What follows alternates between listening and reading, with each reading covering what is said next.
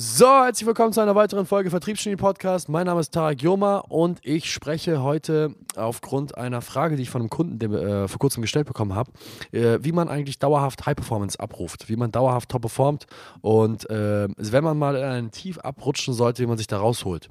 Was mir extrem hilft, meine Performance auf einem konstanten Level zu halten, ist A, zu akzeptieren, dass es nicht möglich sein wird, dauerhaft high zu performen. Das ist das Erste. Ja?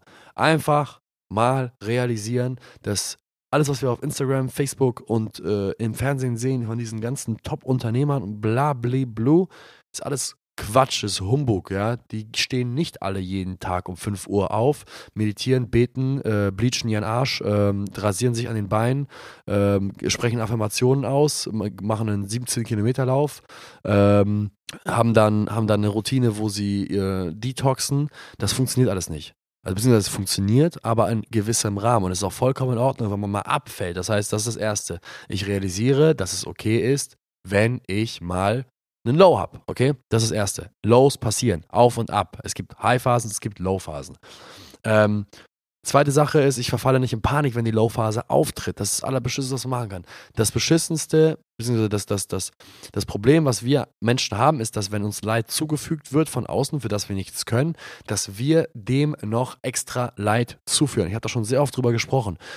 Leid ist un es ist, ist, ist nicht umgänglich. Im Leben, das Leben besteht aus Leid und das Leben besteht aus Freude. Es ist ein Auf und Ab und 80% ist Leid und 20% ist Freude im Schnitt. Also gut, meistens ist es eigentlich eher so mittelmäßig, aber es wird auf jeden Fall eine Menge, Menge mehr Leid geben als, als, als, als Freude. So.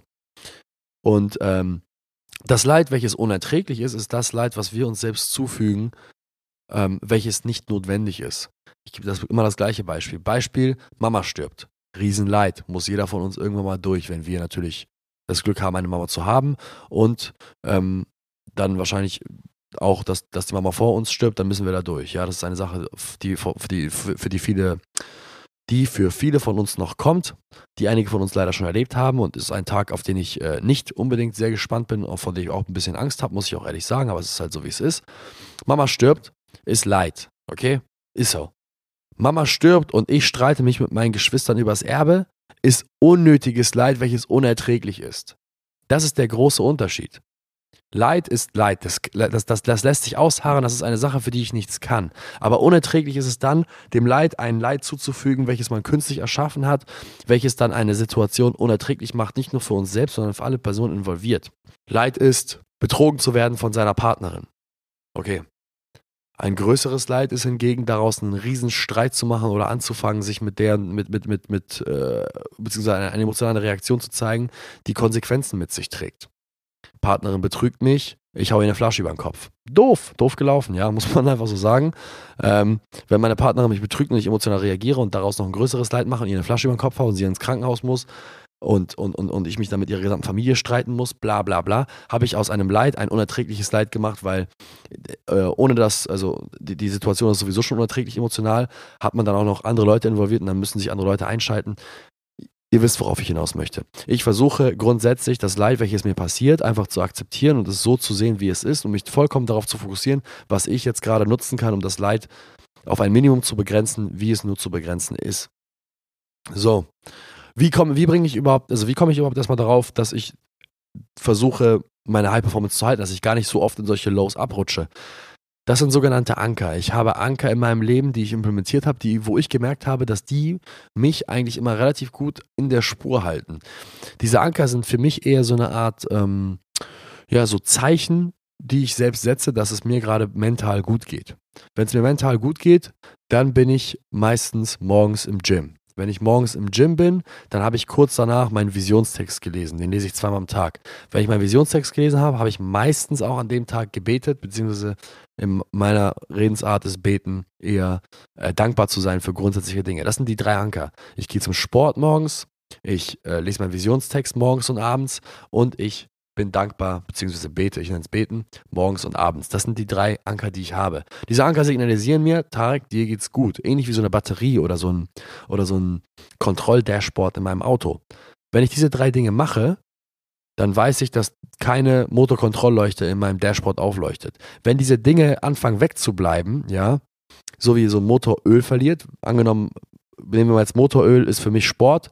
Wenn dieses, diese Sache in meinem Leben fehlt, ist es so, als wenn der Motor Öl verliert. Und wenn der Motor Öl verliert, leuchtet die Motorkontrollleuchte auf, Ölverlust. Idiot, halt an, Werkstatt, Stopp, Pause, nicht weiterfahren. Und das ist eigentlich eine gute Metapher, weil wenn ich mit Motorölverlust weiterfahre, jeder, der sich ein bisschen mit Autos auskennt, dann habe ich irgendwann Motorschaden und dann muss ich den gesamten Motor austauschen und dann bin ich länger außer Gefecht gesetzt, als wenn ich einfach nur kurz zur Werkstatt fahre oder zur nächsten Tankstelle und Öl nachfülle. Und genau so sehe ich das eigentlich auch in meinem Leben. Das heißt, wenn ich anfange, auf einmal nicht mehr zum Sport zu gehen, dann halte ich kurz inne und warte eben. Anstatt weiterzumachen und mich zu überlasten und mich in weitere negative, in eine Negativspirale abzugeben, gucke ich mir an, okay, aha, der Sport fehlt. Negativspirale fängt gerade an. Okay, warum fängt Negativspirale an? Dann fange ich an zu analysieren, setze mich hin.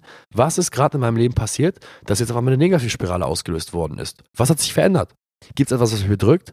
Was sind die Dinge, über die ich gerade sehr intensiv nachdenke? Gibt es Menschen, die ich lange nicht mehr getroffen habe? Gibt es eine Tätigkeit, die ich lange nicht mehr gemacht habe? War ich vielleicht zu lange nicht mehr im Urlaub? War vielleicht die Stress, die Zeit bei der Arbeit momentan viel zu stressig? Oder hat es an Disziplin gemangelt. Das sind die Anker, wenn, wenn, diese Anker auf einmal fehlen, dann ist es für mich immer meistens ein Zeichen, kurz innezuhalten und kurz zu analysieren. Ähnlich wie wenn eine Motorkontrollleuchte im Auto aufleuchtet, ist es sinnvoll, zur Werkstatt zu fahren und zu analysieren, was dem Auto fehlt. Und so müsst ihr euch auch sehen. Euer Anker fehlt, aha, okay. Irgendwas fehlt mir. Was fehlt mir? Und dann schaue ich unter die Motorhaube, das ist dann mein Kopf, schaue ich in mein Gehirn rein. Was fehlt mir gerade in meinem Leben? Was habe ich zu wenig? Was habe ich zu viel gemacht? Was bedrückt mich? Was sind die Gedanken, die ich noch nicht zu Ende formuliert habe? Gibt es einen Streit, den ich mit einer Person habe, den ich nicht gelöst habe?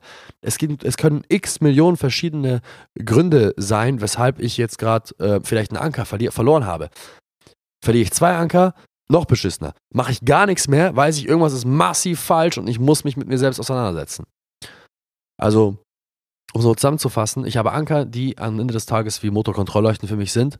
Und wenn einer der Anker ausfällt, ist es für mich immer ein Zeichen, kurz innezuhalten und herauszufinden, was eigentlich mit mir los ist. Und wenn, solange ich diese Anker am, am Leben erhalten kann, ist alles gut. Und wenn es nicht so ist, dann dann, dann ja, ist es halt Zeit, eben kurz Pause zu machen und einfach zu akzeptieren, einfach ruhigen Gewissen zu akzeptieren, dass gerade vielleicht was falsch ist. Und dadurch, dass ich ja schon vorher gesagt habe, dass ich einfach erwarte, dass es mal los gibt, realisiere ich, dass es kein Grund ist zur Panik. Wenn ich etwas erwarte, beziehungsweise wenn ich erwarte, dass es ein Tief geben wird, dann verfalle ich nicht in Panik. Ähnlich wie Sonne und, und, und, und, und Nacht, also wenn Tag und Nacht. Stellt euch vor, ihr seid ein Mensch, der noch nie, der, der sein ganzes Leben lang an einem Ort gelebt hat, wo nur die Sonne geschienen hat. So. Wenn man diesen Menschen jetzt zu uns holt, auf diesem Planeten hier, und auf einmal geht die Sonne unter. Der glaubt doch, die Welt geht unter. Der glaubt doch, der stirbt. Der hat doch den ganzen Tag nur die Sonne gesehen.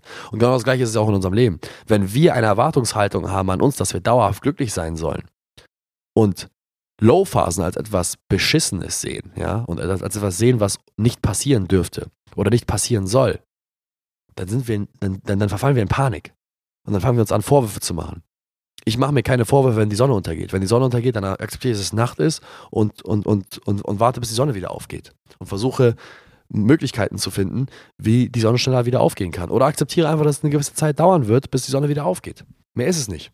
Ich akzeptiere, dass ich als Mensch Low- und High-Phasen haben werde. Und mir fällt gerade auf, während ich gerade spreche, dass ich mich eigentlich nur wieder über andere Menschen aufregen kann.